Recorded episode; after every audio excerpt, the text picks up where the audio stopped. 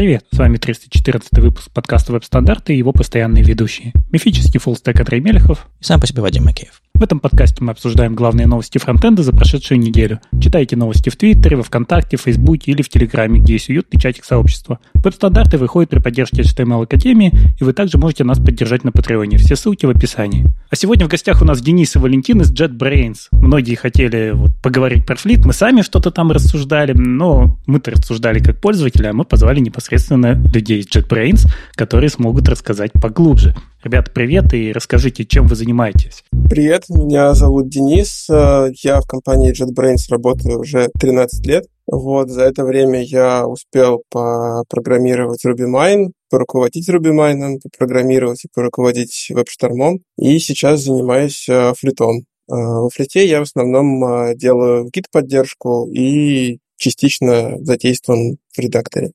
Привет, меня зовут Валентин, я Kotlin-разработчик в команде Флита. А, мой жизненный путь JetBrains похож на путь Дениса, только он занимает семь с половиной лет, и я успел только попрограммировать и поруководить командой RubyMine. В команде Флита я занимаюсь интеграцией с IntelliJ бэкэндом. Когда-нибудь мы расскажем, что это такое. И всякой всячины в редакторе вокруг. Э, у нас большая сложная программа. Есть вы, вы делаете редакторы, которыми мы пользуемся. Ну, кто-то из нас точно. Это, это, это интересный инсайт. Чего сегодня у нас будет? Мы, э, у нас событий особо нет под конец года. Я, на самом деле, нахожусь в удивительной ситуации, когда я обычно открываю с утра твиттер англоязычный свой, э, там, не знаю, 200 человек я читаю там, и там, типа, 300 непрочитанных твитов, и я сижу такой, господи, какой веселый завтрак у меня. Ну, просто чтобы какие-то новости не пропустить, просто понимать, что происходит. А сейчас, типа, тишина.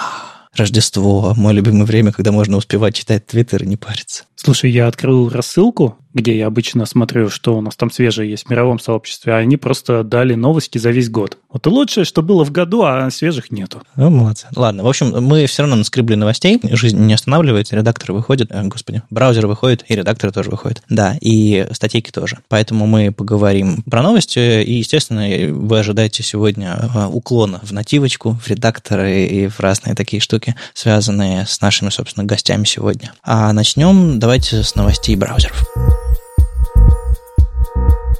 Браузеры самые близкие, самые нативные, что у нас здесь есть. А, в общем, вышел Safari Technology Preview 137. Главная вещь, которая прогремела в этом релизе, что они включили поддержку селектора HAS по умолчанию. А это, по сути, ну, как скажем, parent селектор, про который многие писали, что его невозможно реализовать. И это то, то самое, что на самом деле появилось силами Игалии, где-то в июне этого года а, в Chrome с какими-то адскими флагами, то есть, по-моему, даже нужно было а, браузер запускать с, с, с этими с, с параметрами из консольной, э, из командной строки.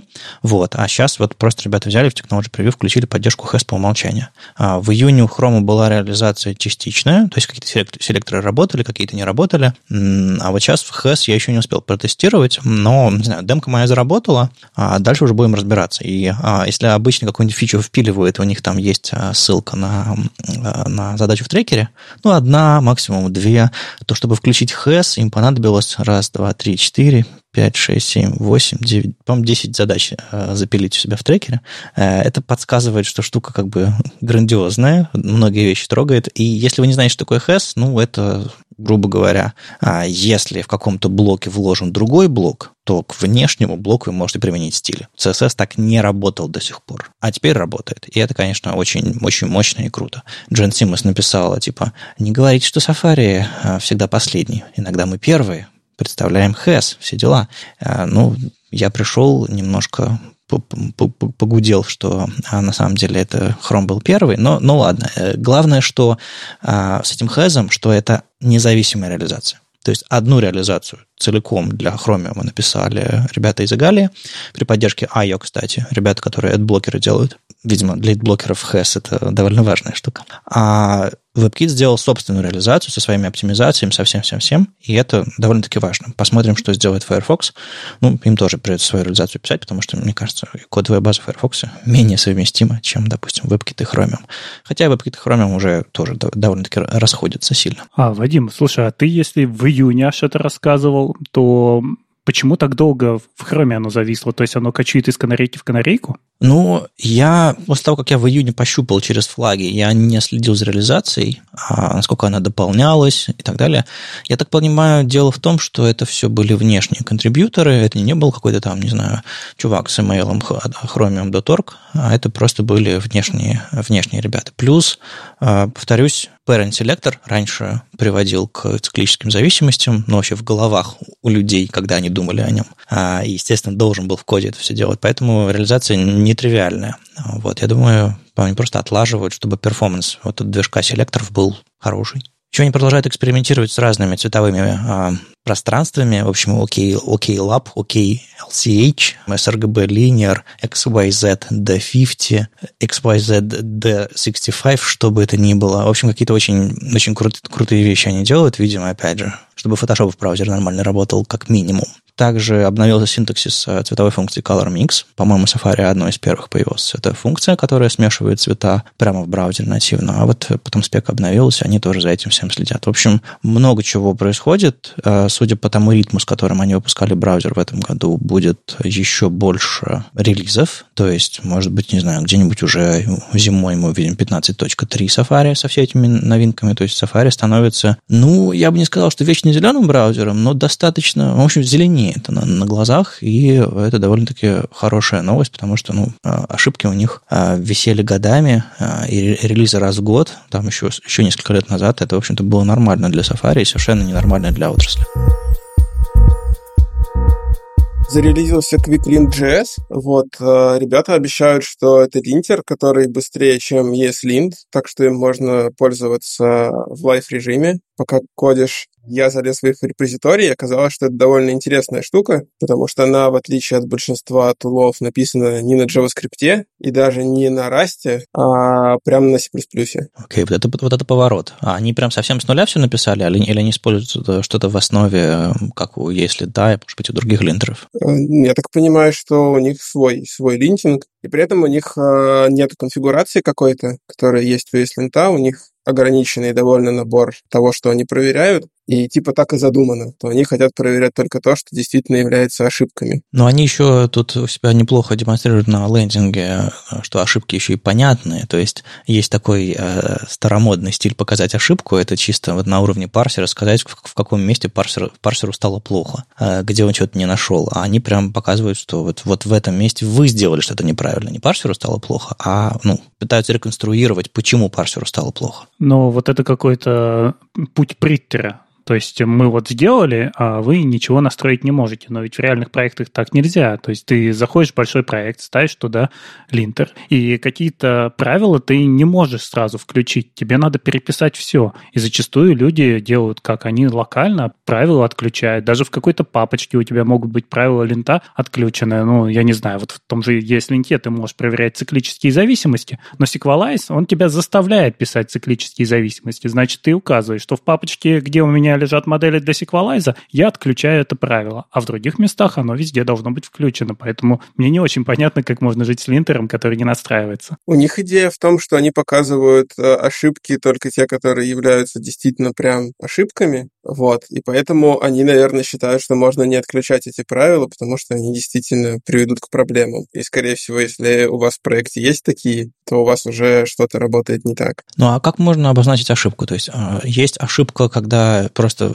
файл не исполняется, а есть ошибка, которая потенциально противоречит или приведет к чему-то плохому. Вот что считается ошибками вот в этом проекте? Кажется, что первые. Ну, а, они, по крайней мере, упоминают, э, что они не хотят считать ошибками, что вы накосячили в кавычках в строчках. Ага. Вот, то есть они явно не борются за, за код-стиль. Это интересно. Вот, вот это просто другой взгляд на качество кода и плюс скорость.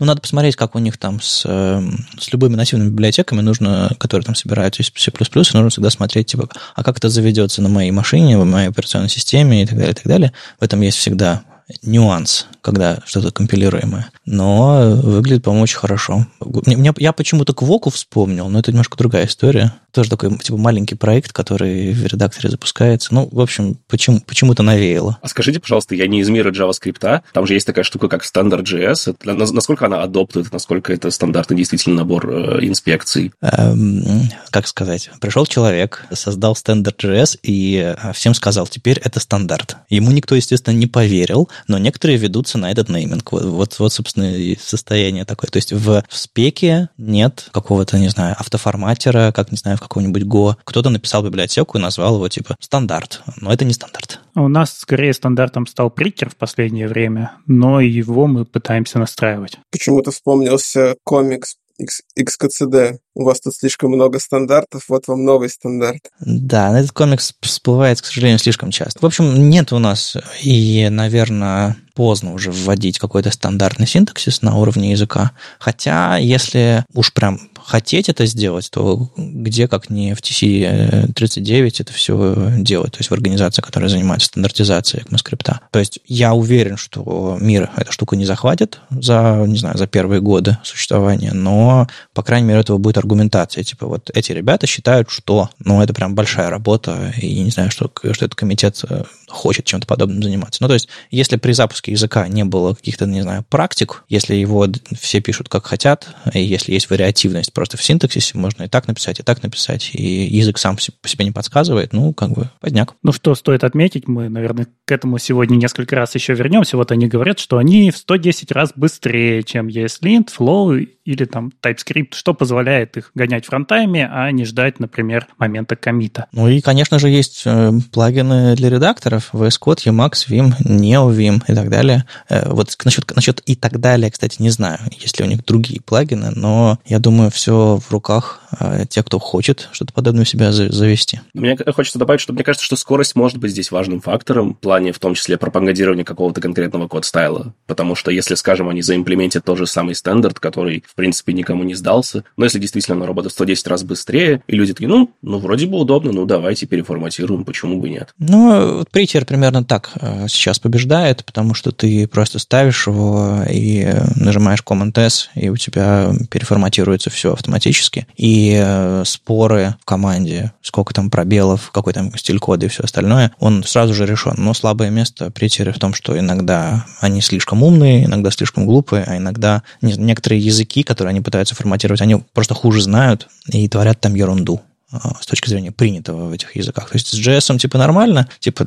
как только речь доходит до HTML, он становится JSX, как только речь доходит до CSS, там тоже какие-то странные вещи происходят. В общем, такое. Не фанат. Но здесь же речь Здесь же речь не про форматирование скорее, а про исполнение JavaScript, чтобы найти вот места, где оно сломалось. Если мы берем мощные IDE, угу. там тот же самый WebStorm или VS Code, они умеют сами исполнять JavaScript, на ходу подсвечивать ошибки. А вот если мы работаем в каком-нибудь Vim, то мы как бы пишем код, а потом его пытаемся исполнить и видим, что он упал. А вот здесь как раз очень быстрое решение, которое добавляет вот эту самую функциональность, что ты можешь на ходу увидеть, что здесь ты допустил ошибку, и этот код просто не будет исполняться меняться. Да, я еще это не считал, действительно. Если для Вима он сможет работать так же быстро и круто, как э, в какой-то IDE-шке, то это, конечно, прорыв.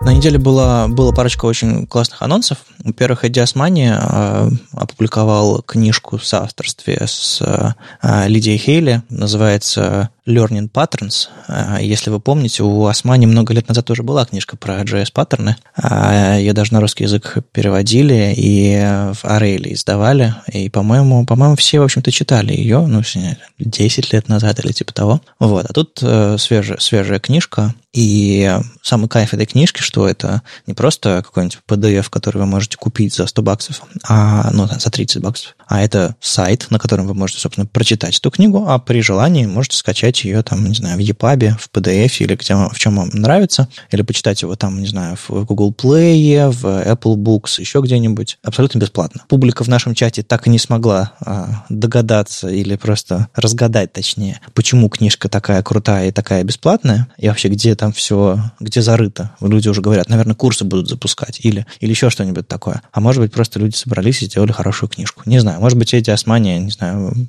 помогает э, Лидии Хейли или, или, или наоборот, э, просто сделать клевую штуку. Я не знаю, для чего это все это нужно, но кажется, кажется крутая книжка, и там есть всякие там демки, примеры, она достаточно интерактивная, живая, там не просто а, версия для печати. Прям не могу сходу рекомендовать. Я проглядел, я не читал, но как бы Эдди Османи не случайный человек. А, видимо, Лидия Хейли тоже. И еще ребята с WebDev, а, они на сайте WebDev уже давно развивают раздел Learn, и один из них подразделов Learn Responsive Design, который начал писать Джереми Кит, они, по-моему, анонсировали это на Chrome Dev Summit пару месяцев назад, и э, раздел Learn Responsive Design завершен. Там какое-то фантастическое количество глав, э, сколько там, 15 штук, по-моему, и все важные для responsive дизайна, для адаптивного дизайна, э, от медиавыражений до элементов picture, темизация, иконок э, и так далее, и так далее, и так далее. Все это в отдельных главах э, во всей этой книжке, во всей этой, не знаю, во всем курсе, можно так его назвать, очень-очень э, здорово и классно написано. То есть, по сути, Google зовет авторов и говорит, пишите о классном. Редактором всего этого является Рэйчел Эндрю, она с недавних пор, собственно, работает этим техрайтером или просто редактором веб-дева. Вот. Так что еще и о качестве тут можно, в общем-то, не переживать. Ну и Джереми Гит абсолютно не случайный человек. Так что читайте, очень классный образовательный курс курс а, про адаптивность а, не только для новичков. Мне кажется, там а, любой из нас может найти что-то интересное, чего не знал, или что-нибудь, что свеженькое появилось.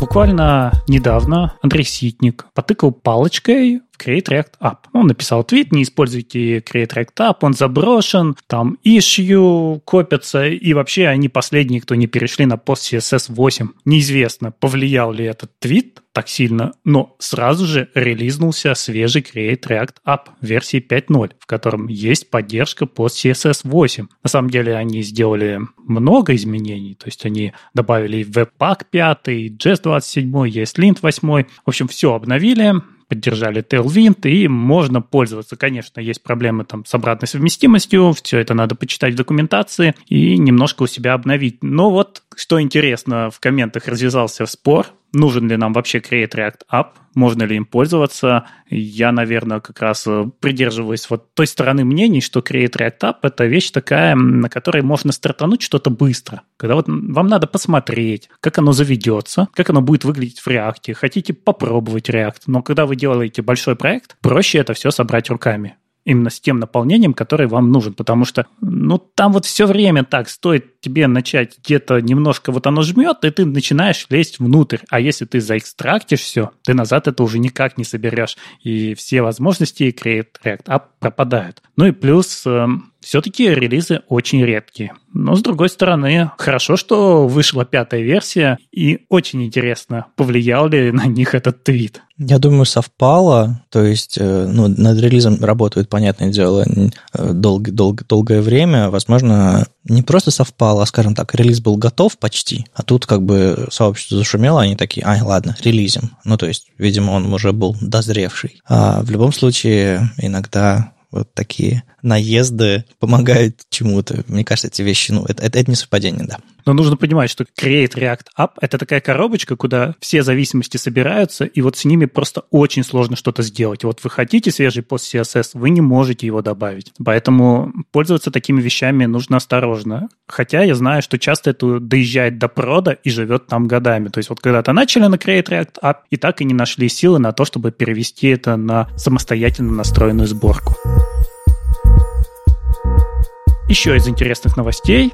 Наверное, такая новость достаточно узкая, но меня порадовала. Анонсировали NAPI RS версии 2. Это такая штука для ноды, которая позволяет писать те самые нативные расширения, которые ускоряют наши Node.js приложения, но писать их на Rust. Наверное, сейчас самый популярный в веб-сообществе язык после JavaScript, это Rust. Но вообще нативные биндинги для ноды, они всегда писались на низкоуровневых языках. Это C++, или тот же самый Rust. Но с ними вообще очень много проблем. То есть э, это не так легко, как вот мы поставляем JavaScript, мы просто ставим нод-модуль, да, и он у нас побежал, если у нас э, по версиям все совпало. То есть нода там восьмая, например, нам нужна, значит, оно заведется на любой системе, где есть восьмая нода. Хоть у вас там M1 стоит, хоть вы в Linux, хоть в Windows, везде это заработает. Нативные модули, они не такие, их надо собирать. Они это бинарники, они там статически линкуются, и в систему там Windows это летит как DLL, там в, на других системах это будет .node файл, и с ними очень-очень сложно работать. Вот у нас эта боль, она вот прямо с ранних версий ноды. Кстати, очень рекомендую документацию Canopy RS, потому что они в ней дополнительно описали вот всю эту историю, как это было. Вот у них есть там Deep Dive раздел, как появились нод-модули, как они изменялись, как у нас появилась вот этот самый слой совместимости NAPI, который позволяет скакать между версиями ноды и не напрямую обращаться все-таки к сишным там методам, которые прям на уровне операционной системы. У нас появилась прослоечка. Но все еще оставалась проблема релизов. У нас есть три вида, как мы эти модули релизим. Мы можем их релизить как есть исходным кодом. И тогда, когда их будут ставить, их попробуют собрать. Это болезненно. То есть представьте, у вас новый какой-нибудь, какая-нибудь новая операционная система или там новое ядро, и у вас просто не собирается то, что к вам прилетело, потому что это код на плюсах, запускается некий джип, который вот это как-то страшно пытается собрать, и все падает. Второй вариант – это когда предкомпиленные бинарники складываются куда-нибудь на S3, и у вас запускается post-install скрипт, который скачивает оттуда после инсталляции. И вот если туда автор собрал под вашу архитектуру, то у вас все запускается. Но и здесь проблема. Вот у автора может не быть даже той же самой архитектуры, которая вам нужна. И там не будет этого бинарника. И не факт, что оно соберется. И вот сейчас как раз люди с тем же самым M1 воткнулись в эту проблему. У нас нода 16 переехала на M1, вы ставите что-то нативное, оно идет за бинарником на M1, а его в принципе нет. И автор может даже написать, ну, ребята, у меня нет M1, я не могу это собрать. И вот здесь э, вот как раз NAPRS пытается как-то уменьшить эту боль. Он приходит, кстати, к третьему варианту, который у нас сейчас есть, это не выкачивание напрямую на постинсталле, а у вас зависимости дополнительные. Вот ESBuild так работает, что у вас есть доп. зависимости к вашему пакету, и это маленькие пакетики, в которых лежат уже необходимые вам архитектуры собранные. Он это все автоматизирует, он добавляет это все в GitHub Actions, то есть вам остается только писать ваш Rust-код, а в GitHub Actions это будет собираться. Причем они говорят, что у них есть и поддержка того же самого M1. Я, честно, не знаю, как они это собирают. То есть где? Ведь мы не можем запускать в виртуалке ту же самую macOS и собирать на нужной архитектуре.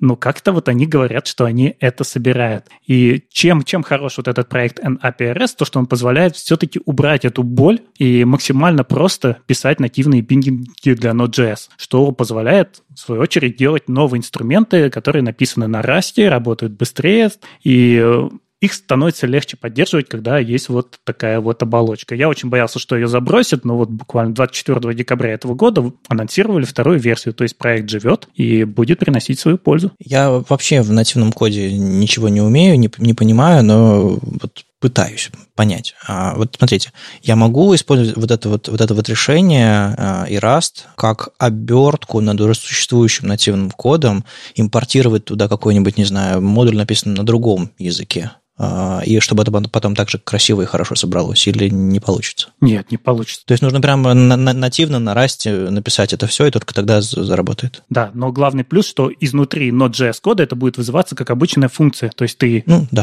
импортишь библиотечку, из нее какая-то функция, которая выглядит как нормальная функция. Более того, они к ней даже уже умеют тайпинги поставлять, которые автоматически генерируются на TypeScript. Дальше ты этим пользуешься, но фактически это запускается нативный, очень быстрый код. В общем, штука крутая, и постепенно у нас эта боль уходит, потому что мы давно могли это делать, но это настолько плохо реализовано, и вот в это вот постоянно упираются конечные пользователи, когда ты обновил у себя ноду, а у тебя не ставится очередной сборщик какого-нибудь там э, мета-CSS, какой-нибудь обычный CSS, потому что они сделали нативные биндинги, и эти биндинги под твою версию ноды никто не собрал. Как ни странно, даже я с этим столкнулся несколько лет назад. У меня было приложение на электроне, и мне из него нужно было посчитать серийный порт. И обновление электрона это было просто такая боль. Ты там так, вычленяешь сначала, какая у тебя в нем, в нем внутри нода, так, чтобы это сошлось с разных сторон, и, и сидишь, страдаешь. Ну, то есть такая, вроде бы у нас кросс-платформа, но не кросс-платформа, когда она прорастает нативными биндингами. А почему она прорастает нативными биндингами? Потому что нам не хватает возможностей JavaScript. Зачастую нам не хватает просто его скорости. Ну что же, это были все новости, а теперь статьи. И статьи у нас тоже направлены больше, наверное, сегодня вот такую тему. Первая статья у нас такая, наверное, разминочная. Это о том, что у нас появилось структурное клонирование в JavaScript. Как долго мы этого ждали? Вот Сурма написал, что ура, наконец-то во всех браузерах. Ну, конечно, не в зеленых версиях, а в Nightly, и только в Firefox это уже есть в браузере, у нас появилось структурное клонирование объектов. Э, это, конечно, не любых объектов, это то самое, что называется POJO, то есть Plain JavaScript, ну, вообще это пошло из Java, но мы уже и в JavaScript их также называем POJO. Это Plain Old JavaScript Object. Старый добрый объект, который не несет в себе ничего, кроме данных. И как мы делали раньше, если нам нужно было склонировать объекты в JavaScript? В простейшем случае мы могли, например, используется спред-оператором. Но у нас же в JavaScript все объекты передаются по ссылкам, только примитивы по значениям. И поэтому, если вы так клонировали объект, и в нем была ссылка на другой объект, то в итоге обе копии ссылались на один и тот же объект. И нам нужно было использовать глубокое клонирование. И для этого использовались разные библиотечки. Самый популярный, это, конечно, Lodash. И кто-то делал хак. Самый популярный хак он настолько популярен, что его добавили как оптимизацию внутрь движка V8. Это просто сделать JSON Stringify и засунуть JSON parse. То есть мы сначала взяли вот эту всю нашу развесистую структуру с кучей ссылок, мы ее превратили в строки, а потом спарсили и получили новые объекты, получили глубокое копирование. Конечно, тут же у нас просто улетели все функции, оно крэшится, если у нас там появляются какие-нибудь мапы, сеты, дейты, регекспы и так далее. И самое плохое, на рекурсивных структурах оно падает. А рекурсивные структуры, ну, это у нас, например, request response, да, вот в том же Axios response, он рекурсивный, и мы его не можем так разобрать, он не стрингифается. И поэтому у нас наконец-то появилась структурная клонирование, которое прямо встроено в движок. Мы просто скидываем туда объект и получаем его глубокую копию. Это быстро, это нативно, и, конечно же, это тоже не поддерживает некоторые кривые кейсы, то есть если у нас там появятся какие-нибудь дом-ноды или ероры, то они не клонируются. У нас будет ошибка. Функции точно так же отбрасываются, и, конечно, если это будет экземпляр класса, то тоже все это отбросится, у нас получится обычный объект. То есть помним, что это вот те самые plain old JavaScript Object, то есть объекты с данными, никакие не экземпляры классов. Но главное, что это быстро. И, в общем, Сурма рекомендует, как только у вас это появилось, переходите. То есть в ноде 17 это появится, значит, 18 мы будем использовать. Браузер скоро доедет, и, скорее всего, сейчас будет полифилено везде, потому что это уже все стандарт, везде реализовано, и очень-очень здорово, очень давно ждали. А какая типичная ситуация, когда это пригождается? Ну, то есть какая-то абсолютная. Вот каждый раз, когда я делаю что, мне нужно скопировать глубоко. Когда ты пытаешься работать в функциональном стиле, например, это очень популярно, когда мы работаем с каким-нибудь редаксом, мы стараемся все делать функционально, и, соответственно, если ты работаешь в функциональном стиле, ты никогда не мутируешь оригинальный объект. Угу. Тебе его надо склонировать, и склонировать его надо глубоко. Окей, okay, да, да. И снова, снова про Rust. Давайте еще глубже поговорим о том, что у нас в JavaScript, ну точнее в веб-разработке второй, второй популярный язык стал Rust. Ли Робинсон из Vercel написал хорошую статью. И, кстати, вот Ли Робинсон, это я, я прямо восхищаюсь тем, что он делает. Он делает прекрасные видео, просто, не знаю, я лучше не видел, чем сейчас делает Vercel. И он пишет отличные статьи. Так, он у нас э, директор Developer Relation Vercel. И он написал статью, почему они у себя внутри Next.js тоже переходят на Rust, ну, на тот самый SVC. Я знаю, что многим это не понравилось. То есть вот как раз то было обсуждение о том, что у нас есть Create React App, а может быть возьмем Next.js, а кто-то говорит, ну Next.js, он использует SVC, и это, ну, жмет, жмет, мы не можем туда писать, например, плагинчики. Вот, в свою очередь, ребята из Next отвечает, почему они на это пошли, почему они вообще использовали Rust и даже что такое Rust. Для понимания, Rust — это новая замена C++, наверное, можно его назвать так. Он более а, безопасный по работе с памятью, потому что вот все эти языки, в отличие от JavaScript или там той же самой Java, где мы не думаем про память, сам движок за, собирает за нами использованную память и снова ее отдает, и мы можем ее снова использовать в низкоуровневых движках. Мы всегда должны думать про память. Если мы пишем на C, мы выделили память, мы почистили за собой память. Вот Rust, он это все автоматизирует, и он на уровне компилятора уже отслеживает, где мы выделяли память и умеет ее собирать. То есть снимает эту головную боль и делает все очень эффективным. И вот э, в итоге, что у нас происходит вообще в веб-сообществе? Мы сейчас пишем очень много инструментов для работы с JavaScript. То есть мы берем один JavaScript или TypeScript и перегоняем его в другой JavaScript. И этого очень-очень много. То есть проекты развесистые. Мы тратим там иногда минуты на все эти компиляции. И мы уперлись уже в производительность JavaScript. То есть вот настолько, настолько это все сложно, и настолько JavaScript не приспособлен для этого, что люди стали искать другие инструменты. И как раз э, вот тот же самый SVC, когда был сделан, его одной из задач было сломать вот это понимание, что такое быстро для инструментов для работы с JavaScript. То есть он настолько чудовищно быстрее, там, в сотни раз, что у нас изменяется понимание, вот где-то планка, быстрый инструмент и медленный инструмент. И как раз вот это было самое важное. То есть вот они начали с того, что они просто там заменяют Babel, но расширились, у них там плагинов много и так далее. Но самое главное, что мы пришли к пониманию, что JavaScript просто недостаточно для того, чтобы делать вот эти инструменты.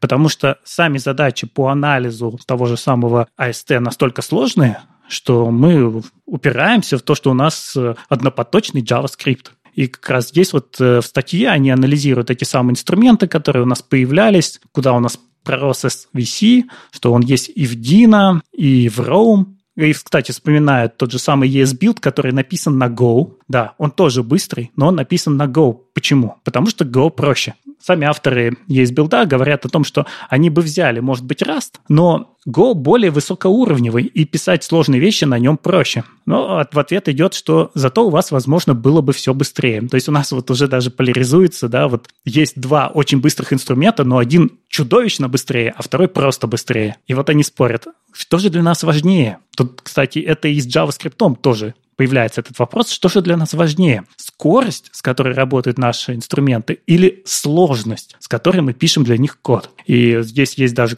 примеры тредов в Твиттере, где ребята пришли к мнению, что быстрые приложения выигрывают, поэтому для нас важнее скорость. Мы готовы писать более сложный код, у нас кривая входа, она сложнее, сложнее подключать разработчиков, но результат настолько лучше, что мы готовы на это пойти. И ребята в Next.js тоже готовы на это пойти и переходят, соответственно, на SVC и полностью ему радуются.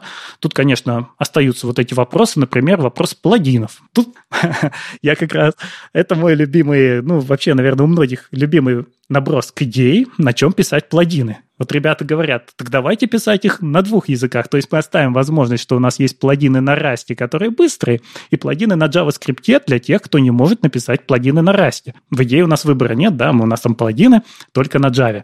Здесь об этом все-таки думают, что инструмент не станет популярным, если он останется внутри раста. Потому что, когда мы что-то банлим, нам все равно зачастую не хватает того, что у нас есть из коробки. Поэтому вот эта проблема, она все еще остается в расте. Хоть на него так активно переходит, но все думают о том, как же нам сделать так, чтобы для тех, для кого Rust все-таки сложный, оставить возможность э, сделать эти инструменты расширяемыми и чтобы там остался JavaScript. Так что я я прямо восхищен статьей, очень хорошо и разобрали вот эти все проблемы со всех сторон, и при этом ну, не погружались куда-то во что-то странное. Она очень легко читается, и очень понятна вся проблематика со всех сторон оценили, посмотрели. Мне кажется, тут очень важно сохранить баланс между, в данном случае, Rust и JavaScript, потому что на Rust писать э, ну, значительно сложнее. И важно понимать, что если это какая-то утилита, которой ты будешь, там, не ты, вся команда, и все будут пользоваться каждый день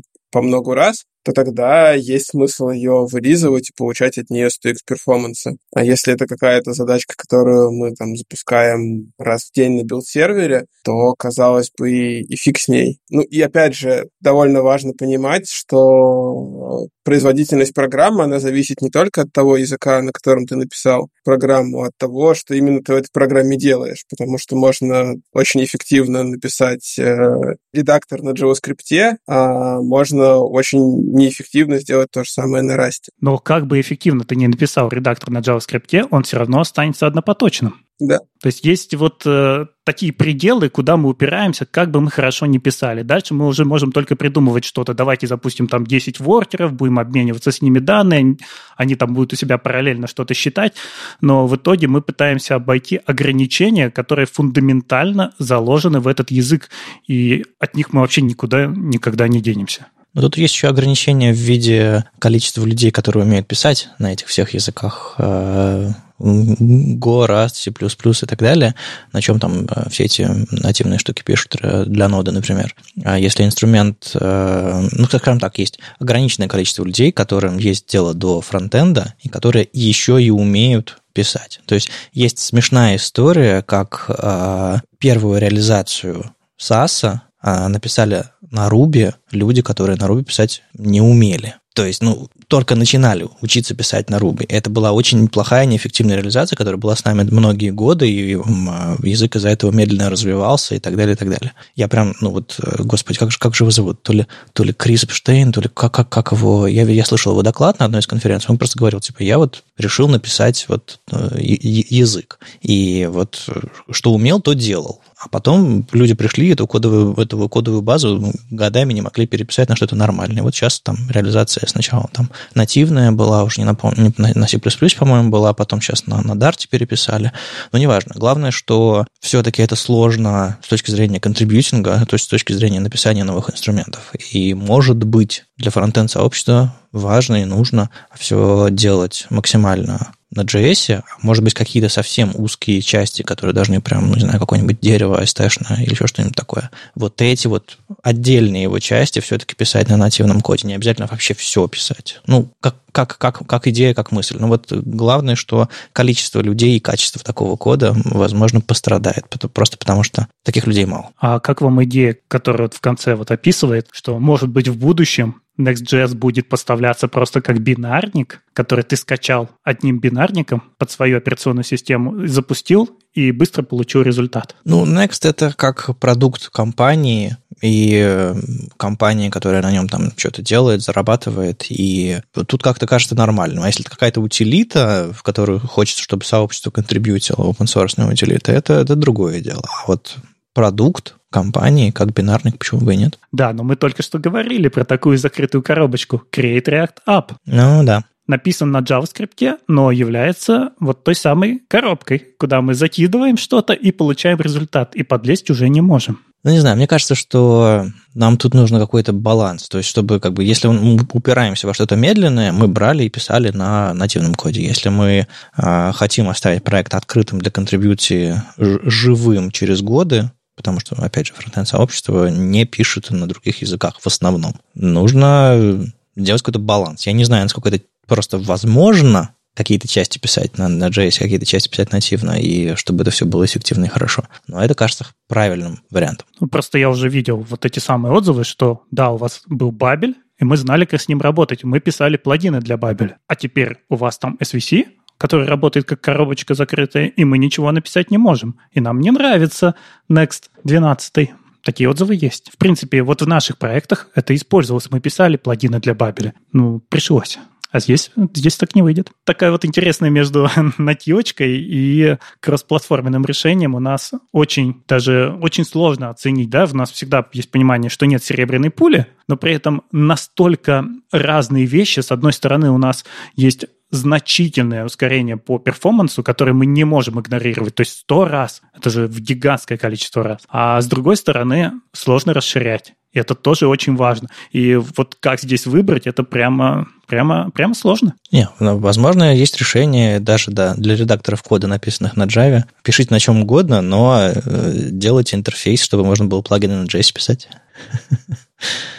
Ну, в общем-то, линтеры в WebStorm так и работают. Там небольшая обвязка джавовского кода, довольно стандартная, и дальше просто они общаются с, с линтером тем или иным способом. Но мы не можем называть редакторы от JetBrains нативными, потому что они все-таки написаны на Java. И они точно так же работают через виртуальную машину. У нас получается одна виртуальная машина запускает другую виртуальную машину. Но я больше, я больше по примеру говорил, что, допустим, если эти инструменты работают как коробочка, то пусть они хотя бы JS плагины принимают. Я понимаю, что все это усложняет, но тем не менее это допускает э, их какую-то более гибкость. Все хотят. Все хотят.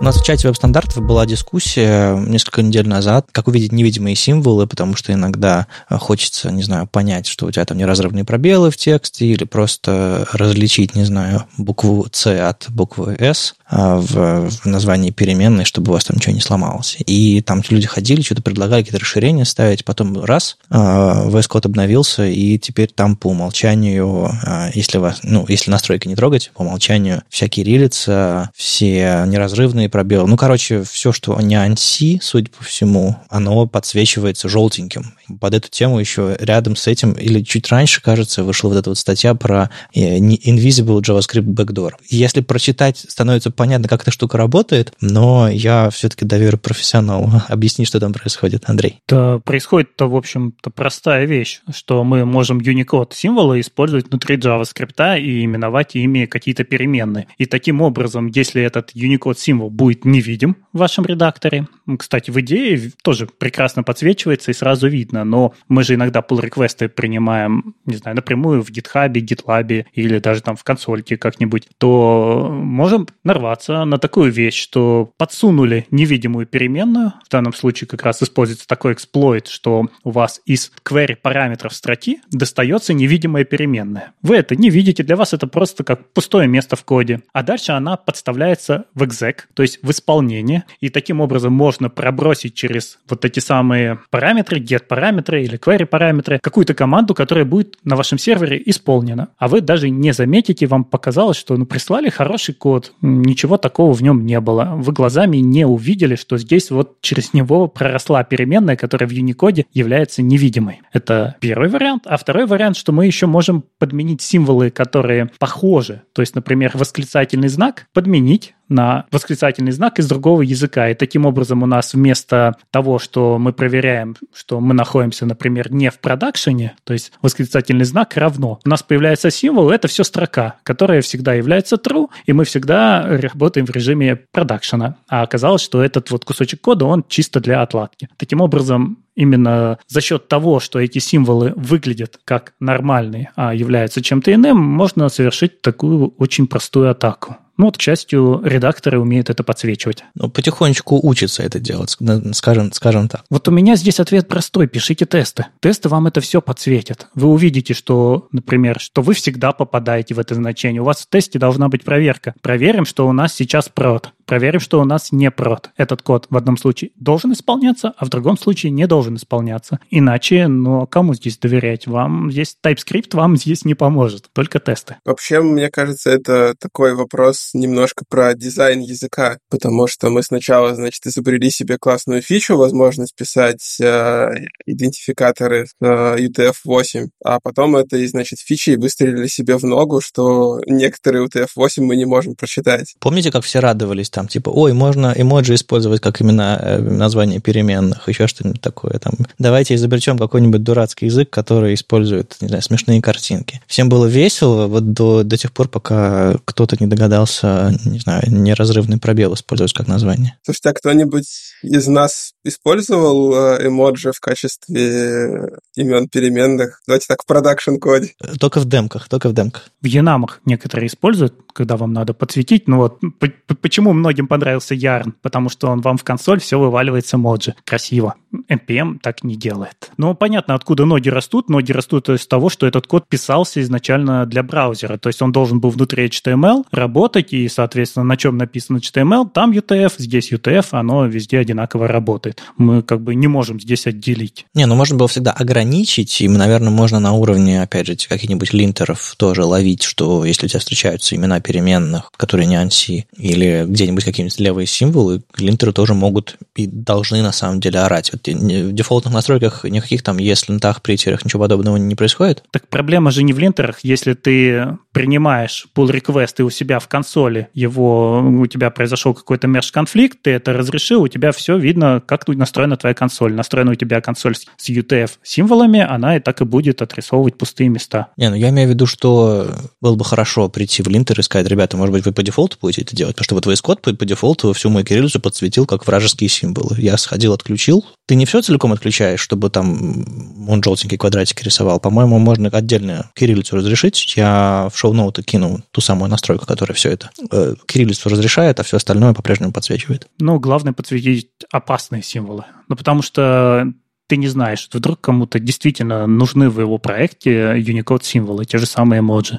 Ну, это весело, как минимум, да. Я, ну, реально, когда ты смотришь на вывод э, в консоли, э, где просто там черные символы на белом фоне или наоборот, ты, ну, понятное дело, спарсить сложнее. А когда ты начинаешь подсвечиваться, там всякие юникодные символы, появляются всякие стрелочки, всякие там деревья строятся с помощью там специальных юникодных символов и, и, и просто эмоджи, ну, ты, ну, реально э, проще читать вывод. Я, я, я прекрасно это понимаю. Вдогонку, кстати, к тому, что VS Code начал все подсвечивать, конечно, вот очень грустно от того, что такие уязвимости появляются, потому что вот каждая такая штука очень сильно ухудшает developer experience. Ну вот начиная с того, что я тоже, на самом деле, у меня VS Code был открыт, думаю, напишу заметку на русском, что это мне подсвечивает, что это такое. Вот, и вспомнилось сразу, как э, были уязвимости с э, билд-системами или с гитом, с гитом конфигом, после чего IDE-шки э, наши, например, стали вынуждены, ну и VS Code тоже, э, большую, э, большой диалог показывать. Хотите ли вы поверить этому проекту, или вы думаете, что он вам захватит компьютер? Ну, понятно, тебе домой удобнее зайти, а, повернув дверную ручку, а не открыв пять замков. Ну да. Ну вот что делать?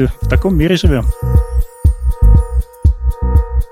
Мы уже обсуждали флит, редактор. Сначала обсудили, Андрей попробовал, а мы поверили на слово. Мы по, по лендингу э, критиковали редактор. Вот, потом, э, потом мне тоже при, прилетел инвайт. Не знаю, Никита получил, не получил. А, и мы тоже посмотрели, но это уже было после этого эпизода, где мы, где мы обсудили его. И вот, наконец-то, решили еще раз к этому вернуться, собственно, с людьми, которые имеют отношение к, к флиту, к JetBrains и понимают, зачем и что это. А, потому что очень много вопросов у сообщества, а, новый редактор запускается не каждый день, то есть, не знаю, новый браузер запустить сложнее, чем новый редактор, но новый редактор это как бы тоже, тоже нетривиальная история, я думаю, там ее делали не один год, к этому проекту готовились. Лично мой опыт с флитом начался с того, что абсолютно тихий компьютер открыл редактор флит и э, тут же стал довольно громким компьютером. Зашумел, хотя я просто открыл пустой редактор, и он ни фрагменты, ни строчки кода там не было запущено. Это почему? Потому что там все-таки есть виртуальная машина. Я, так, я правильно понимаю? То есть это все не абсолютно нативно, это на основе все-таки он с собой тащит Java, как и все редакторы э, JetBrains, да? Ну, дело, наверное, все-таки не в самой виртуальной машине, а в том, что пока что у нас довольно сырой продукт, и у нас э, довольно много чего не соптимизировано так, как это должно было быть сделано. Uh-huh. То есть у нас есть э, один пользователь, э, вряд ли он нас слышит, но он зарепортил довольно большое количество проблем просто с профилятором наголо и лишние memory аллокации, и какие-то лишние процессы. Соответственно, мы над всем этим работаем. Просто когда в сообществе говоришь, типа, JetBrains запустил новый легкий редактор, все такие, окей, у меня есть определенный сложившийся опыт работы там с, с WebStorm, например, а, и, ну, все привыкли, что, типа, ты с утра его запускаешь, и а к вечеру закрываешь, э, и тогда он, как бы, съел все, что нужно, и работает, как, как ты от него ожидаешь. А тут все ждали чего-то вроде VS Code, и чуть-чуть, мне кажется, те, кто получил все эти беты, было ощущение, что, типа, окей, он легкий, интерфейс легче, проще, там, э, он менее нагруженный, опять же, вроде бы достаточно умный, но все-таки начинает шуметь. То есть, как бы, тут важно сказать, это все еще альфа, бета или около того, и все, что мы сейчас имеем, вот, э, те, кто доступ получил, это какая-то предварительная версия. 1.0 будет сильно позже, когда все, все устаканится. И, у меня, наверное, тогда сразу к этому же вопросу все-таки, почему JVM? Очень многие спрашивают, почему не Kotlin Native? Он же вроде бы позволяет собрать настоящий нативный редактор. Почему снова пошли по тому же пути, как уже было сделано в идее, хотя вроде бы стартовали с нуля? Ведь мы же говорим, что это вот есть легкий редактор, и отдельно у него где-то там сервер. Ну пусть сервер написан на Java. Почему сам легкий редактор снова написан на JVM? Наверное, да, это один из самых популярных вопросов, почему не Kotlin Native. А, и тут довольно важно понимать, что Kotlin Native — это не, не панацея. Это не такая таблетка, которая решает все проблемы с производительностью. У Kotlin Native действительно есть большое преимущество в скорости запуска. То есть если мы запускаем приложение на Kotlin Native, оно уже скомпилированное, быстренько подхватилось и полетело. Вот. Но в дальнейшем, во время работы, у него нету таких возможностей, как у Java что-то соптимизировать и что-то улучшить. То есть а, надо понимать, что Java это же не просто какой-то интерпретатор, он читает байткод и его последовательно выполняет. Там внутри несколько уровней компиляции, которые этот код э, всячески оптимизируют в зависимости от того, как он работает. А IDE работает в зависимости от того, как вы работаете. То есть теоретически он занимается тем, что оптимизирует это под те сценарии, которые чаще всего используются. Ну, ты, наверное, говоришь про JIT, потому что мы у себя в JavaScript тоже привыкли к JIT, и вот одновременно сегодня обсуждали, как бы не был заоптимизирован JavaScript, мы все равно упираемся в производительность, и люди уходят на тот же самый Rust. И вот мы знаем, что есть редакторы даже уже написанные на Rust, тот же Z, Labs. А, люди пытаются везде уйти на что-то максимально оптимальное из коробки, учесть, возможно, там все варианты. Джиджи он пытается угадать, а, а здесь э, можно изначально предположить и, и улучшить. И даже, кстати, я не знаю, вы, возможно, не знакомы с этим, потому что это все-таки JavaScript мир не так давно внутри Chrome отказались от джита. Они решили, что для многих вещей вот эта вот попытка угадать, она работает так медленно, что проще сразу исполнить интерпретатором, а не пытаться за супер оптимизировать. Ну, тут два вопроса, я на них последовательно отвечу. Во-первых, в JavaScript довольно большая производитель... Э, проблема с производительностью не в том, что он медленный, или у него джит плохой, или что-то такое, а в том, что он однопоточный. Вот. В, в Java такой проблемы нету. То есть она сразу может работать с потоками, с несколькими, и не нужно предпринимать каких-то там ухищрений довольно тяжеловесных, которые приходится, в моем, по крайней мере, понимании, предпринимать, чтобы переложить работу на воркеров в JavaScript мире. А во-вторых, э, меня, по-моему, уже как-то за это кидались камнями, но в Java state of art uh, JIT-компилятор. То есть все эти истории про то, что что-то можно не компилировать и поинтерпретировать, они там заложены, и это, возможно, действительно лучший JIT-компилятор, который у нас сейчас есть. Первые пара пассов, они, на самом деле, очень драматически меняют время исполнения Java-кода, и без них совершенно невозможно обойтись. Другое дело, что JVM э, JIT-компилятор на этом не останавливается, и потом еще через э, часик работы думает, ну, вы вызвали этот метод 10 тысяч раз, пожалуй, пооптимизирую-ка я его еще. Вот, и отправляется компилировать еще не знаю, 30 секунд в какую-то гигантскую, просто невообразимую штуку, которая будет работать на 10% быстрее. С этим боролись, кстати, в IntelliJ идея, тюнили JIT-компилятор очень сильно, чтобы как раз-таки идея в бэкграунде не отжирала очень много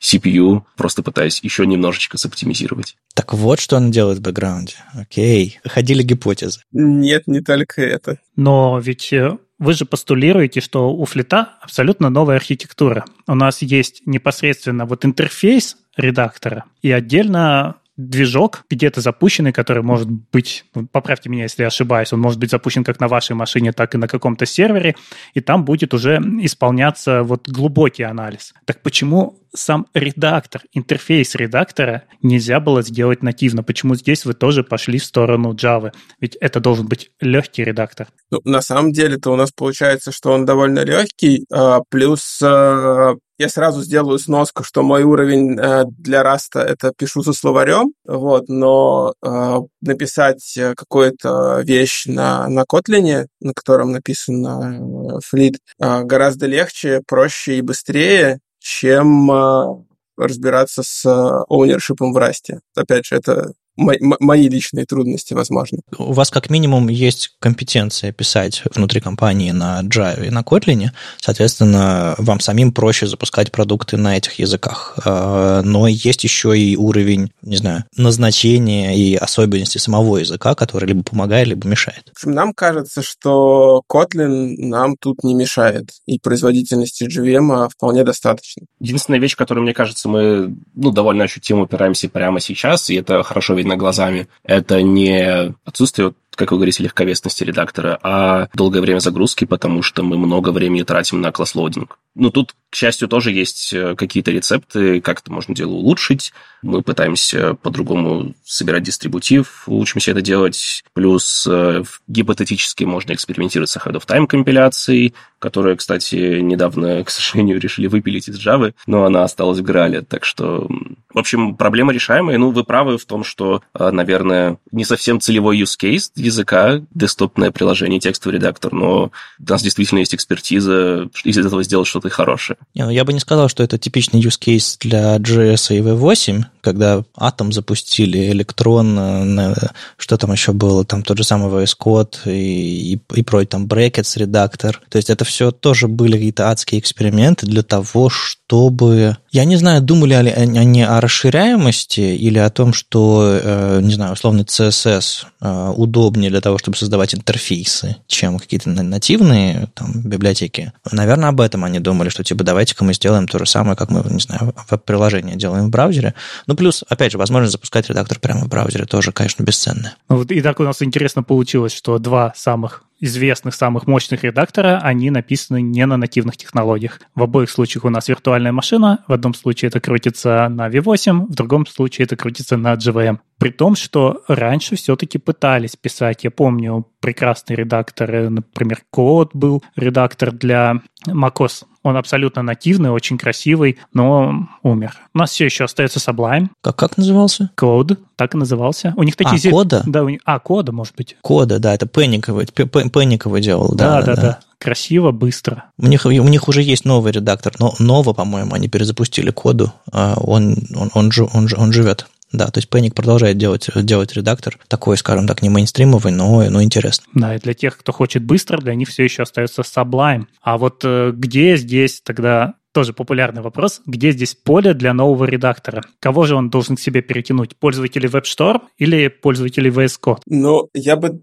сформулировал это, наверное, не в терминах уже существующих редакторов, а в терминах того, как поменялся ландшафт разработки в мире. То есть раньше довольно обычной ситуацией было, что мы, значит, собрали наше, взяли наше приложение, написали, собрали, запустили его у себя на машине, э, вот, смотрели на результат. А сейчас это, мне кажется, довольно редко так устроено, что у тебя все, все локально, все зависимости, все тут под рукой. Тебе нужно там сходить куда-то в базу данных, тебе нужно, а, не знаю, обратиться к какому-нибудь сервису, и, соответственно, все это локально зачастую просто не настроить. Не настроить, не собрать, и хочется, чтобы, в принципе, а, разработка стала значительно более разнородной, что ли. Вот. И хочется уметь запускаться в ситуации, когда у тебя все где-то там, и тебе не нужно а, заниматься настройкой. То есть редак, редактор как э, тонкий клиент какой-то, который уже общается с чем, что запущено на, на бэке, а, и твое окружение живет, живет там, и оно абсолютно предсказуемое, воспроизводимое. Да, да, именно так. То есть, э, в принципе, мы все, наверное, сталкивались с тем, что мы приходим на новое место работы, на новый проект, и у нас там есть, значит, такой readme-файл, как теперь тебе этот проект э, собирать и настраивать. И а, где-то я слышал мнение, что чем более зрелый зрелая компания, тем, соответственно, меньше тебе нужно шагов вручную предпринимать э, для того, чтобы у тебя это все завелось. Э, и это, в общем-то, шаг в этом же направлении. То есть у нас есть некоторый environment, который мы можем запустить где-то там. Он нам сам э, настроит всю сборку, скачает зависимости, подготовит IDE с нужными настройками сразу. А у тебя откроется редактор, и ты в этом редакторе отправишься, значит, прям писать код сразу. Ну, плюс я бы хотел добавить, что бывают кейсы, когда э, довольно сложно это развернуть все локально, как, потому что вам нужно доступаться до, не знаю, каких-нибудь амазоновских сервисов, которые доступны только из э, местной сети, и поэтому это ну, можно как пытаются как-то реплицировать локально ну, с переменным успехом. Ну, то есть, грубо говоря, там предыдущая эпоха решений подобных э, на основе докера, она, конечно, хороша тем, что ты можешь воспроизвести, но, опять же, с точки зрения доступов... Да, с точки зрения доступов и с точки зрения... Вот у нас есть э, соседняя команда, э, которая пишет серверное приложение, и нужен очень хороший компьютер, чтобы под докером запустить все ее части. То есть можно еще экономить на железе для разработчиков. Все так. И здесь VS Code был в выигрыше, потому что они просто ушли в браузер, и мы можем запустить на той машине и через браузер все вытаскивать. А вот, как я знаю, у идеи для этого был проект проектор, и он все еще существует. Тогда почему нельзя воспользоваться им? Им можно воспользоваться, но он, во-первых, не решает все проблемы. Из очевидных вещей это все-таки некоторая latency, то есть это все равно, что поднять какой-то RDP или VNC, ты будешь тайпать буковки. Конечно, мы будем пытаться угадывать, э, чтобы все тайпилось быстро локально, но все равно это какое-то синхронное достаточное взаимодействие по интернету, может быть медленно. Помимо того, что медленно, есть еще одна очень большая боль, которую проектор, кажется, не может решить, она состоит в том, что а, он запущен, допустим, на Linux, и вот когда так работаешь, все шорткаты, они будут от той системы, где это все запущено. Угу. То есть э, решили задачу в лоб, сделав, в общем-то, VNC, и мы работаем через телевизор. А, а вы пошли уже по другому пути, когда у тебя честно запущено на твоей машине и общается как-то уже по протоколу. Да, и э, что самое удивительное, на самом деле у нас есть еще одно решение в компании, которое делает то, что ты описал, а, которое называется Gateway. Заключается идея в том, что мы поднимем нужную IDE, ну, например, IntelliJ IDE в headless режиме, без UI там, где нужно, а потом с помощью тонкого клиента по технологии, которая а, уже написана ребятами, называется продукт Code with Me, коллаборативная разработка, вы подсоединяетесь к вот этой headless э, IDE и работаете с ней уже по-честному через протокол. Ну хорошо, допустим, вот этот флит, э, он э, легкий редактор, который вы запускаете на своей нативной системе, он со с вашими шорткатами, он легкий, клевый. А дальше по какой схеме и как именно происходит поднятие вот этого твоего окружения? Где-то там в облаке, взаимодействие с ним? Насколько это все реализовано, и этим можно воспользоваться? Или это, или это гипотетический или, не знаю, планируемый способ работать дальше? Но это не очень гипотетически. В принципе, сейчас Fleet — это немножко конструктор. То есть э, у нас архитектура выглядит так, что у нас есть некоторое количество, скажем так, сервисов. То есть это фронтенд, который редактор показывает. Это тот самый бэкенд, который может быть как IntelliJ, так и LSP, который отвечает за всякие смарт-действия. Вот. Э, есть Workspace, который занимается синхронизацией всего этого дела. И есть э, файловый демон, который как раз написан на Rust'е, э, который отвечает за доступ к файловой системе э, и всякие там еще дополнительные штуки, типа гита, например, и запуск процесса. И технически все, все эти компоненты этого конструктора могут быть запущены в совершенно разных местах.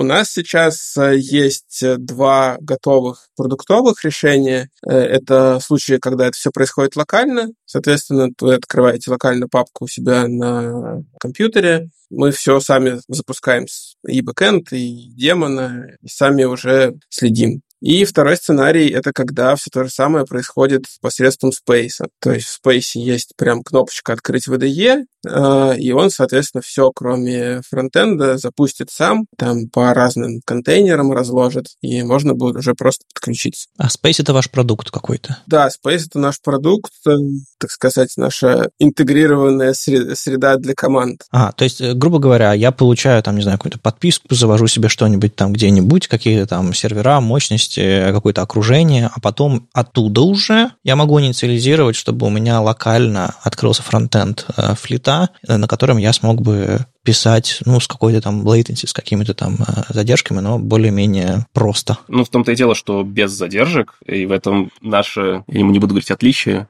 преимущество а, над э, теми решениями, с которыми мы стараемся конкурировать. И да, важное дополнение здесь то, что Space, он хостит гид-репозиторий, и если ты планируешь поднять на нем окружение для разработки, то Space самостоятельно его поднимет, сам автоматически а, запустит э, нужный там IntelliJ backend, автоматически прогреет на нем кэши, то есть не будет индексации. Ты открываешь клиент, у тебя уже готовый проект с комплишеном совсем подряд. А, а где же тогда лежит код? Он на твоей машине или внутри Space? В случае, когда ты подключаешься к Space, он э, лежит э, в контейнере, который запустил Space. А я вот у вас на схеме видел, что, по-моему, в режиме LSP это невозможно перевести LSP туда. Э, нет, это возможно. Э, невозможно разделить э, хост, на котором сидит LSP и файловый демон. То есть в случае с идеей бэкэндом э, мы можем этот бэкэнд положить, запустить рядом еще в контейнере, и он будет, поскольку внутри идеи предусмотрена виртуальная файловая система, то есть он будет ходить за файлами через демона. А в случае с LSP ему для файлов, которые не открыты явно, ему не нужен прямой доступ к файлу. Поэтому он должен находиться там же, где и демон.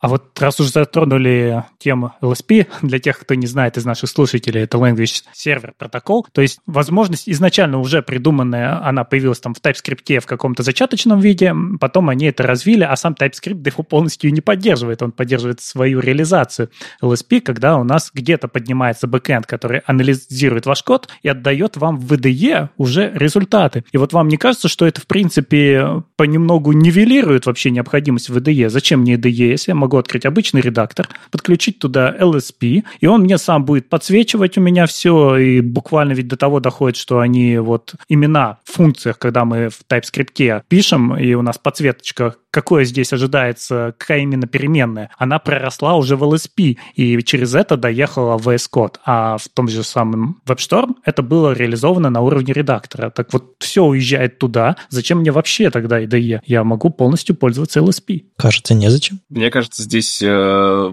небольшая проблема в терминологии произошла, потому что на самом деле LSP это именно что сервер, который отвечает на вопросы, а какая здесь переменная, а какие здесь можно что можно в комплишне автодополнить, а какие ошибки есть э, в текущем файле. Это идеологически всегда действительно отдельная программа, и есть какой-то фронт-редактор, ну, вот, например, VS Code, который это умеет красиво рисовать. И на самом деле, как ты говоришь, просто текстовый редактор, но который умеет рисовать код completion, который умеет показывать, какой сейчас следующий должен быть параметр, который умеет показывать документацию, который умеет а, то все пятое, десятое и дебажить, это уже IDE, это не текстовый редактор.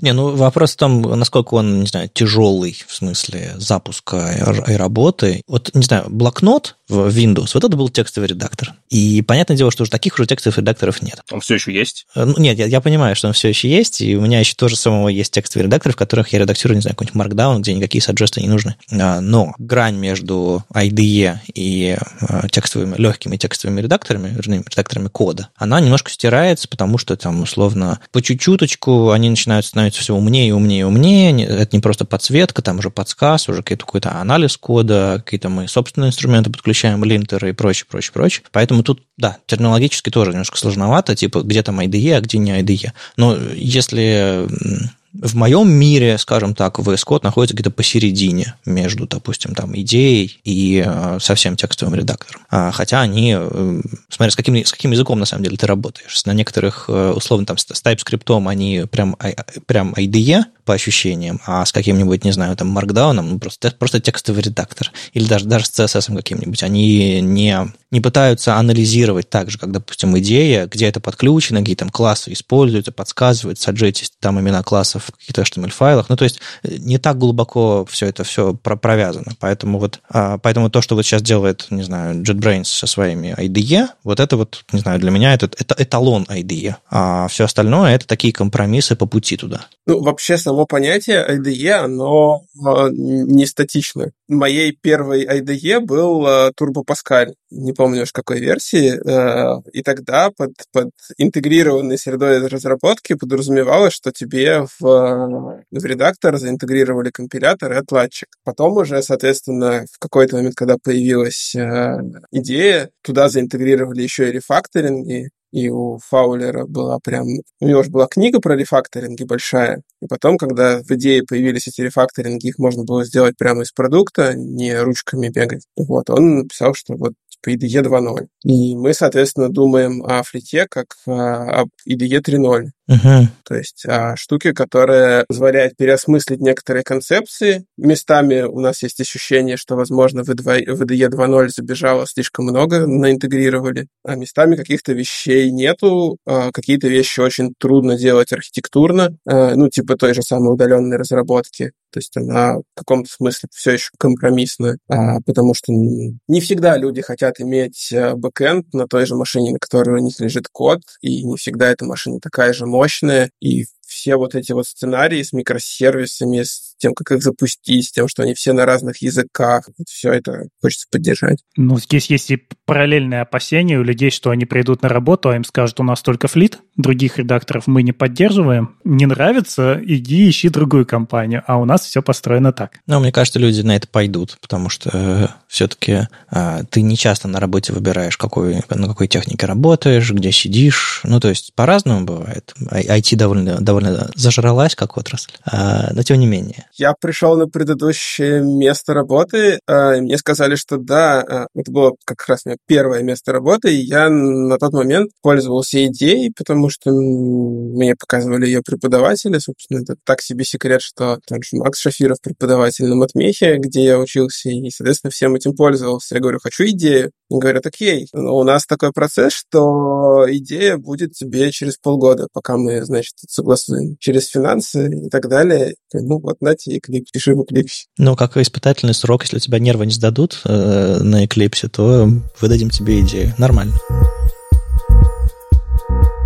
У меня есть такая метафора, которая немножко про продукт, про, про будущее флита и, может быть, про будущее ID JetBrains. А когда-то Apple запустила операционную систему iOS для своего первого там айфона и она была просто, ну, просто мобильной операционной системой. А потом, чем дальше, тем больше возникло ощущение, что iOS или iPadOS – это, по сути, то, к чему Apple когда-нибудь придет, даже, скорее всего, на своих десктопных компьютерах, и более того, у них теперь архитектура даже сравнялась. То есть теперь можно запускать э, iPadOS, iOS приложения на, на, на Mac с новыми процессорами M1, с новой архитектурой. И лично у меня складывается ощущение, что когда-то macOS просто закроют как проект, как операционную систему, и все будет работать на одной операционной системе, или их настолько интегрируют друг в друга, что ты уже не будешь чувствовать разницы. И, по сути, это просто новая архитектура, архитектура будущего с совсем друг, другим доступом к файловой системе, совсем другими там приватными и прочими делами. То есть они с нуля написали так, как не могли бы себе позволить написать э, на десктопе. И вот я смотрю на этот флит, смотрю э, на другие существующие IDE э, JetBrains, и у меня есть чувство, что это не просто запустили еще один продукт в линейке для тех, кто, чтобы люди могли выбрать, хочу там один продукт или другой. У меня почему-то складывается ощущение, что это точка, из которой будет расти новая эпоха, новое какое-то направление, и куда в итоге вот в эту же схему легкого редактора на, на фронте и какое-то тяжелого окружения где-то далеко, туда переедут все остальные IDE по этой же схеме. Это просто, понятное дело, что сложно говорить, что это наша стратегия на, на 15 лет вперед, сложно говорить, что мы именно так будем делать, но тенденция, она вот, она вот в ту сторону. Вот я не знаю, сколько вы готовы рассуждать вот с точки зрения там развития всех продуктов э, JetBrains, но мне кажется, что это может быть одним из направлений. Да, я хотел бы начать, с, отвечая на этот вопрос, с фан-факта. А, фан-факт. Мы во флите используем части из идеи, что довольно логично, чтобы переиспользовать опыт. А, вот. Что более интересно, IntelliJ IDEA уже использует некоторые части флита. Окей. Okay. Вот мы, мы, мы еще ближе подошли к этой метафоре, когда там iOS, iPadOS, там macOS используют части друг друга, все, все, все совместимее, все, все совместимее. Я, я могу допустить, что какая-нибудь вот натуральная IntelliJ IDEA будет работать по тому же принципу, что флит в какой-то момент просто потому, что это станет, ну, не знаю, новой а, ну, я ж, ваш, сколько у вас IDE специализированных под разными иконками? Не знаю, 10? Отвечает Александр Друзь. Короче, много. Кто быстро умеет считать. Настолько много, что, что, что ребята из JetBrains не могут сходу сказать. А, это, это нормально. Это, это подска- говорит о порядке. Хорошо. А, и все они построены на одной и той же платформе, просто у них другая иконка, и набор плагинов по умолчанию включен другой. Можно так сказать? Ну, или примерно. В, в общем, да, там есть э, существенные исключения, э, которые связаны с тем, как устроена разработка на C++ или на C-Sharp, вот, но, в принципе, да, там они довольно похожи в этом плане. Ну вот, так, может быть, Fleet станет новой платформой, на которой также будут строиться все остальные редакторы? Я все вас подтаскиваю к этой гипотезе сказать, типа, скорее да или скорее нет? Мне кажется, что у нас наверное, немножко другое видение в этом плане э, для флита, потому что мы хотим, чтобы флит был э, полиглот IDE. Мы хотим, чтобы во флите можно было без проблем э, программировать на любом языке, угу. грубо говоря, который поддерживается либо проду- нашими продуктами, либо LSP-сервисом. А как у вас называется это, не знаю, IntelliJ, IntelliJ IDEA Black Edition, или как он там, э, который умеет вообще все? Ultimate. Ultimate, да? Да, все, кроме C-Sharp и C++. Окей. Okay. Ну вот типа Fleet может стать таким э, редактором. Да, кстати, я всем фронтендерам, которые говорят, типа, а что это такой Fleet странный, почему там фронтенд писать пока неудобно, или он не сильно рассчитан, я говорю, ну, ребята, как бы есть другие языки программирования, кроме фронтенда, и Fleet как раз вот с самого начала, кажется, строится вполне себе универсальным, без фокуса на, на фронт. А у VS Code фокус на фронт гораздо больше, потому что он написан на, на, на фронтовых технологиях. Ну, у нас э, вообще бытует такая шутка, что IntelliJ IDEA — это лучший в мире продукт для написания IntelliJ IDEA. Это да. В этом плане я думаю, что у ребят из VS Code довольно похожие трудности. А, но ведь получается, что вот оно по циклу, да, то есть у нас была идея, где было все, все, все, все. Это было неудобно, из нее отделилась куча специализированных редакторов, а, а сейчас вы снова делаете IDE, где есть все, все, все. И не упретесь ли вы в то, что она будет ну, слишком сложной. Там будет все заточенное на все, а не точечно вот на нужды фронтендеров. Ну, мне кажется, что, во-первых, довольно сильно поменялся ландшафт разработки с той поры, как мы начали делать специализированные IDE. Ну, я не знаю, мне кажется, что 10 лет назад особого разговора про, там, про full stack не было. То есть он, конечно, был, но это не, не настолько популярно, насколько сейчас. Может, меня поправить. Да, я бы хотел добавить, что это одна из продуктовых целей флита – перепридумать языковую поддержку с чистого листа, иметь консистентное API. Сейчас у нас множество IDE на базе IntelliJ для разных языков, где написаны килотонны коды для оптимизации workflow определенного типа разработчиков. Например, Ruby on Rails разработчиков в RubyMine. К сожалению, в разных IDE все-таки эта поддержка немного разная. То есть workflow для Ruby разработчиков в RubyMine будет немножечко отличаться от workflow а, разработчиков Java в IntelliJ, и не потому что, не только потому, что это разные технологии, просто потому что это заимплементировано разными способами, разными командами, а, с помощью разных API, нарисован разный UI, и это мы хотели бы переделать во флите, иметь консистентный API, чтобы а, языковая поддержка а, выглядела равноправно, чтобы можно было иметь мультисервисные проекты, в которых все проекты поддерживаются одинаково хорошо, чтобы не было главного языка, главного проекта, главной технологии. А есть шансы у Fleet'а быть бесплатным редактором, потому что он сильно зависит на, какие, на каких-нибудь Space'ах ваших, вот этих всех подписок для того, чтобы все по-настоящему круто работало, хватит, чтобы объяснять почему редактор может быть бесплатным. Ну, то есть, почему VS Code бесплатный, есть разные гипотезы, но, по-моему, там ключевое слово Azure, а вот может ли Fleet быть бесплатным? Ну, у нас, к сожалению, пока что еще нет бизнес-модели, э, которые могли бы анонсировать, поэтому сейчас сходу сказать мы не можем. Вот. У нас есть некоторые мысли на тему того, что, что бесплатности, на тему того, что мы бы хотели, чтобы некоторые части были open source, э, но пока что мы не готовы прокомментировать, какие именно, что, что будет бесплатным. Не, ну,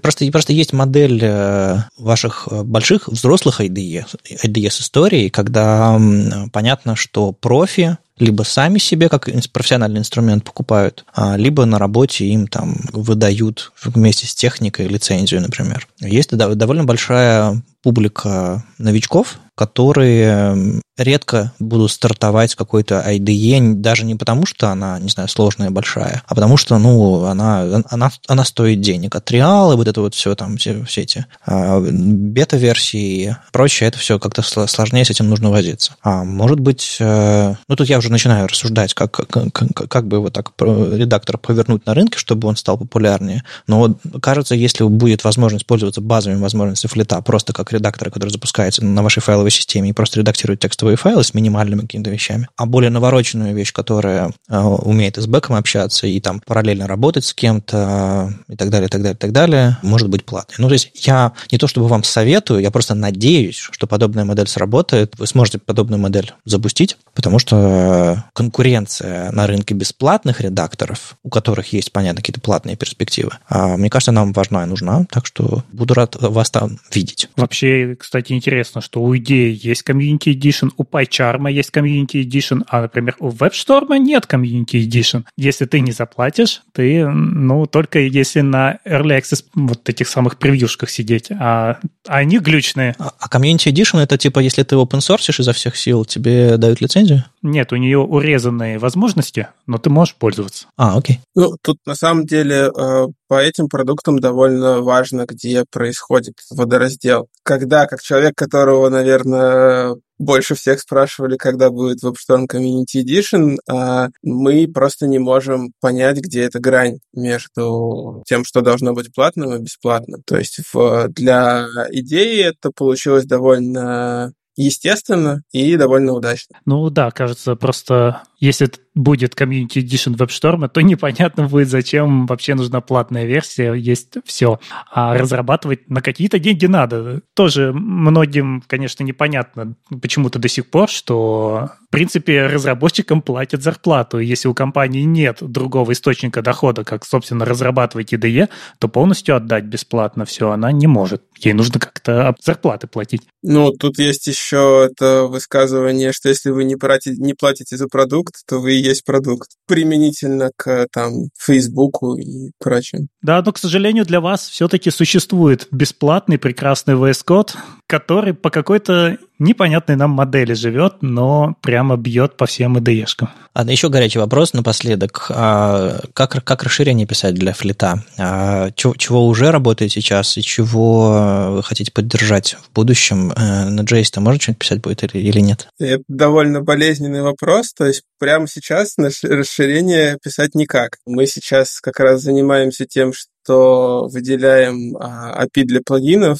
проводим у себя внутри разделение на плагины. Из того, что, в принципе, точно будет работать то, что будет работать LSP, и их можно будет, а, соответственно, подключить э, к флиту, и LSP можно писать на JavaScript, если хочется. У нас э, свой UI-фреймворк, в чем-то похожий на Jetpack Compose. Тут я уже не так уверен, может быть, чем-то на Flutter. Мы любим говорить, что он в том числе вдохновлен React, но он все-таки по-другому выглядит. И пока что вот то, что мы видим, это в ближайшее время это будут плагины на, скорее всего, на Kotlin э, с, с использованием этого фреймворка. Не, мы просто привыкли, что типа можно на CSS написать тему для редактора, а на JS какой-нибудь простой плагин, э, и это все, ну, для фронтендеров, понятное дело, знакомые буковки, а, и можно что-то такое себе сделать. Или даже если не стартовать с нуля, то законтрибьютить. А, и вот тут мы, конечно, тоже переживаем и очень надеемся. Ну, тему можно будет на JSON написать с reload со всеми плюшками. Ну, на том спасибо. Ну, конечно, JSON это не CSS. А у меня последний-последний вопрос. Пишете ли вы флит на флите? Да. Здорово. С вами был 314 выпуск подкаста «Веб-стандарты» и его постоянные ведущие. Мифический фуллстек Андрей Мельхов. И сам по себе Вадим Макеев. Сегодня у нас в гостях были Денис и Валентин из JetBrains. Спасибо. Спасибо, что позвали. Вообще можем порекомендовать еще послушать подкаст «Подлодка», в которой SEO компании и одновременно тимлит на проектах Lead э, Максим Шафиров рассказывает про IDE, как раз очень подробно рассказывает про историю эволюции IDE, как они изменялись и где занимаются занимает Лид свое место в этой истории. Да, вообще следите за обновлениями. Надеюсь, скоро сможем более публично показать что-то очень классное. Спасибо, приятно было поболтать. Слушайте нас в любом приложении для подкастов, на YouTube, во Вконтакте, и не забывайте ставить оценки и писать отзывы. Это помогает нам продолжать. Приходите обсуждать этот выпуск в наш чат, а если вам нравится, что мы делаем, поддержите нас на Патреоне. Все ссылки в описании. Услышимся на следующей неделе. Пока. Пока. Пока. Пока.